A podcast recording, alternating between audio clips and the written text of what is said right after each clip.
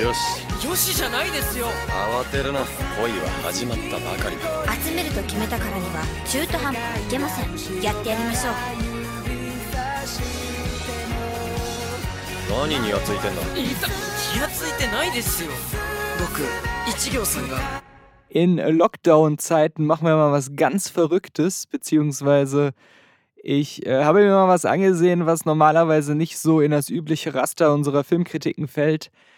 Auch weil wir einen Screener dazu bekommen haben, aber der kam halt auch gleich mit der Prämisse, dass äh, dieser, dieser Film etwas wäre, ähm, was auch gut Anklang finden könnte bei ja, Zuschauern, die sonst nicht so in der Anime-Materie drin sind. Äh, und darum geht es hier um den Film Hello World, also ein japanischer Zeichentrickfilm, ein Anime, der ähm, 2019 bereits erschienen ist und bei uns jetzt auch synchronisiert erschienen ist, als, glaube ich, ja, normale DVD, Blu-ray oder On-Demand müsste es den geben. Äh, kam, glaube ich, schon letzte Woche ähm, in den Handel, ähm, beziehungsweise online ins Angebot. Erstmal klar, ich bin kein, kein Anime-Experte. Äh, ich habe da auch gar keinen Überblick ähm, über alles, was darüber hinausgeht, die Studio Ghibli-Filme zu kennen und vielleicht halt noch so alte Sachen, die einfach legendär sind. Also klar, ich habe äh, Akira gesehen, ich habe ich hab alle Ghost in the Shell Sachen gesehen, weil damals, als der US-Kinofilm rauskam, habe ich mich ja ziemlich stark damit beschäftigt, auch für meinen Artikel bei golem.de. Vor allem der 1995 erschienene Ghost in the Shell Film ist ja wirklich legendär und äh, tatsächlich auch äh, für mich ein herausragender Film, den ich schon sehr oft gesehen habe und den ich immer wieder gucke, auch wenn ich kein typischer Anime-Zuschauer bin. Also ich kann aber schon mit, mit der Kunst an sich und, und diesen Highlights des Genres, die halt auch äh, in der Regel so gut wie jeder kennt, der sich mit Filmen äh, befasst, kann ich schon sehr viel anfangen und äh, es gibt ja einiges, was ich halt sehr liebe. Aber bei den mehr obskuren Sachen oder den, sage ich jetzt mal, durchschnittlichen Anime-Filmen, die ständig erscheinen, habe ich null Überblick und äh, ja, bin da außer, außer den, den Studio Ghibli-Highlights wirklich total auch ähm, nicht so wirklich dran interessiert meistens.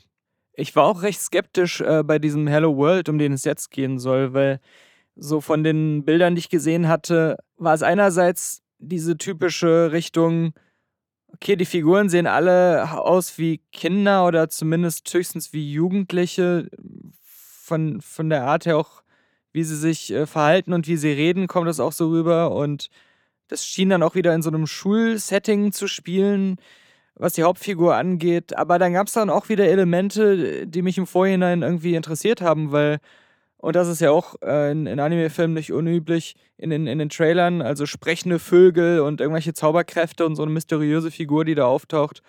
Äh, dann habe ich auch im Vorfeld schon gelesen, da wird jemand, die Hauptfigur von einem Zeitreisenden besucht, der der Hauptfigur mit halt dem Wissen aus der Zukunft irgendwie helfen will, äh, seine Freundin zu erobern, weil es ganz wichtig ist aus irgendwelchen Gründen. Da habe ich zumindest gedacht, okay, das ist, das ist schon vielleicht was, was so Wege gehen könnte, die von der Handlung her irgendwie so interessant sind oder so verrückt sind, dass es einfach, ähm, ja, vielleicht gute Unterhaltung ist zu Beginn des Films äh, haben wir halt diese Situation, dass wir einen auf den ersten Blick normalen äh, Jungen als Hauptfigur haben, der äh, auch ja so ein bisschen leicht socially awkward ist oder zumindest Probleme hat, so mit den anderen in seiner Klasse da äh, sich zu connecten. Ähm, er sieht da ein Mädchen, das scheinbar ähnlich drauf ist oder ähnliche Probleme hat und äh, ist dann schon ähm, ja selber auf dem Weg, sie kennenzulernen aber so richtig kommt dann, dass dann eine Beziehung zwischen denen entsteht, nur in Gange, in dem so ein mysteriöser Fremder auftaucht, auch mit so einer Kutte und so.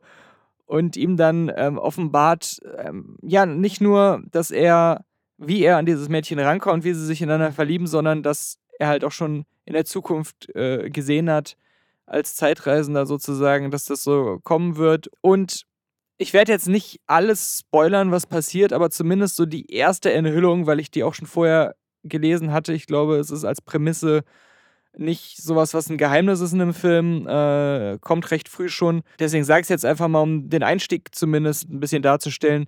Dieser Fremde enthüllt dass er selber natürlich, dieser Junge, das ist sehr vorhersehbar, klar, äh, ist bloß aus der Zukunft. Aber es ist kein wirklicher Zeitreisefilm in dem Sinne, denn wir haben hier eher so ein Assassin's Creed Matrix, Black Mirror, diese, diese Star Trek-Folge, so ein Szenario. Die Welt, die wir da sehen, ist eine virtuelle Welt, die aber erschaffen wurde aus Drohnenaufzeichnungen und allen möglichen Informationen äh, dieser Stadt, in der das spielt, die quasi als virtuelle Zeitkapsel ab einem bestimmten Punkt archiviert wurde. Und du kannst halt in diese archivierte virtuelle äh, Welt, wo die Vergangenheit aufgezeichnet wurde, lückenlos, so heißt es, kannst halt reingehen und äh, dann wieder ja das erleben, wie es dann zu der Zeit war. Und das macht halt dieser äh, diese ältere Version unserer Hauptfigur, um die Erinnerung sozusagen seiner, seines jüngeren Ichs zu treffen. Denn in der Zukunft ist äh, das Mädchen, in das er sich verliebt hat, mit dem er glücklich zusammen war, in ein Koma gefallen, weil sie von einem Blitz getroffen wurde. Und er will halt jetzt versuchen, diese Erinnerung von sich dazu zu bringen, das in diesem Archiv zu verändern, damit er eine bessere Zukunft in diesem Archiv sehen kann, in der sie nicht vom Blitz getroffen wird, sozusagen. Sowas in die Richtung ist der Beginn. Und äh, zusätzlich gibt er dem Jungen halt äh, magische Kräfte. Er verzaubert so seine Hand und dann hat er halt so einen leuchtenden Arm. Das sieht halt aus wie bei diesem JRPG Enchanted Arms, falls sich da jemand dran erinnert. Ich glaube, das war sogar von From Software, bevor From Software so richtig durchgestartet ist. Ja, und äh, da kann der Junge halt zaubern und lernt halt diese Zauberkräfte und das soll halt am Ende helfen, sie zu retten, seine Freundin da oder seine Baldfreundin. Äh, ja, und es gibt Komplikationen, so äh, das Programm versucht sich zu wehren gegen die Programmänderungen oder gegen die Beeinflussung der Daten und dann kommen dann auch solche wie Agent Smith nur ein bisschen creepiger dargestellt, aber von der Idee halt auch so äh, Programme quasi, die versuchen, den Jungen aufzuhalten. Und da gibt es ein paar Action-Szenen. Äh, aber hier, wie gesagt, die große Schwäche, diese, diese Zauberkräfte, die er da bekommt, diese eigentlich ja in dieser digitalen Welt äh, Umprogrammierungsfähigkeiten oder Beeinflussungsfähigkeiten, um diese virtuelle Welt zu beeinflussen, die werden sehr arkan dargestellt. Also wirklich wie so Zauberei halt eben. Und und, und das halt auch sehr, ich weiß nicht, sehr, sehr uninspiriert, fand ich. Das ist, glaube ich, das richtige Wort.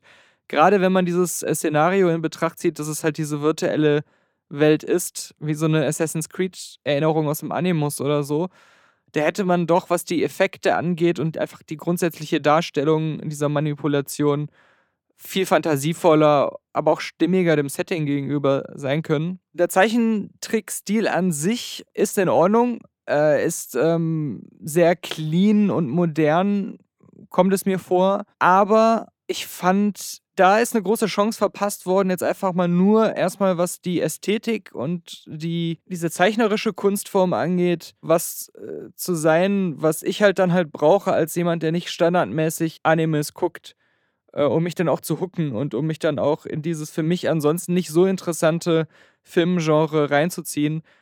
Und viele von den äh, berühmten äh, Klassikern, die haben das halt. Die haben halt einen ganz besonderen eigenen Stil oder äh, Momente, die für sich so beeindruckend sind, dass ich sie erinnerungswürdig finde. Sowas habe ich jetzt gar nicht äh, irgendwie gehabt. Die Geschichte schafft es konstant, so alle 10, 15 Minuten wieder eine kleine, äh, einen kleinen Twist oder eine kleine Enthüllung zu eröffnen, dass, obwohl nichts davon mich so richtig vom Hocker gehauen hat und es eigentlich immer Sachen waren, die wirklich schon in zehn anderen bekannten Sachen auch drin waren. Ich habe ja auch schon ein paar jetzt genannt, also vor allem an äh, Matrix und Assassin's Creed. Ja, wenn man das alles kennt und das sind halt eben auch so äh, Genre-Highlights, überrascht einer nicht so richtig und dann lädt er auch nicht so richtig zum tiefer drüber nachdenken ein. Weil man hat das halt alles schon mal durchgekaut, schon öfters und hier gibt es jetzt keine so richtigen Nuancen oder irgendwelche abweichenden Gedanken, die es irgendwie wert machen, sich da nochmal aufs Neue mit diesen Thematiken zu beschäftigen. Und dazu kommt, dass die Hauptfigur an sich halt dieser Junge ist, der, wie es uns am Anfang schon gesagt wird, so eine Art digitale Erinnerung ist. Und das führt dazu, dass man die ganze Strecke des Films über einfach nicht ihn als richtigen Menschen, also zumindest ging es mir so, so wahrnimmt. Und das macht das alles auch ein bisschen unspannend und so ein bisschen auch egal, was mit ihm passiert.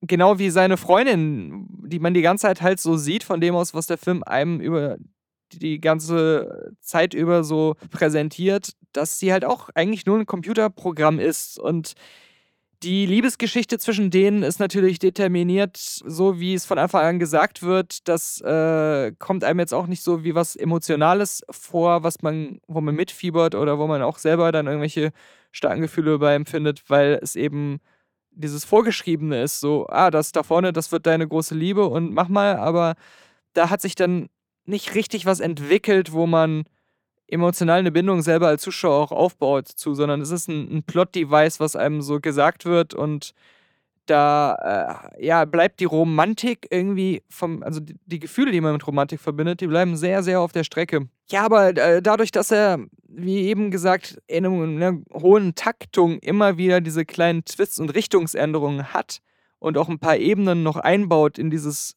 wo man beginnt, auf dieser virtuellen Ebene, da geht man natürlich auch mal in die anderen Ebenen rein, was existiert außerhalb von dieser ja Animus-artigen ähm, Erinnerungswelt, dieser virtuellen Welt, in der man da beginnt. Da, das führt zumindest dazu, dass der Film echt ein gutes Erzähltempo hat. Also wo, wo Sachen nie zu lange stagnieren oder langweilig werden. Und was ich noch positiv hervorheben möchte, ist, dass ich die Dialoge wirklich recht gut geschrieben fand.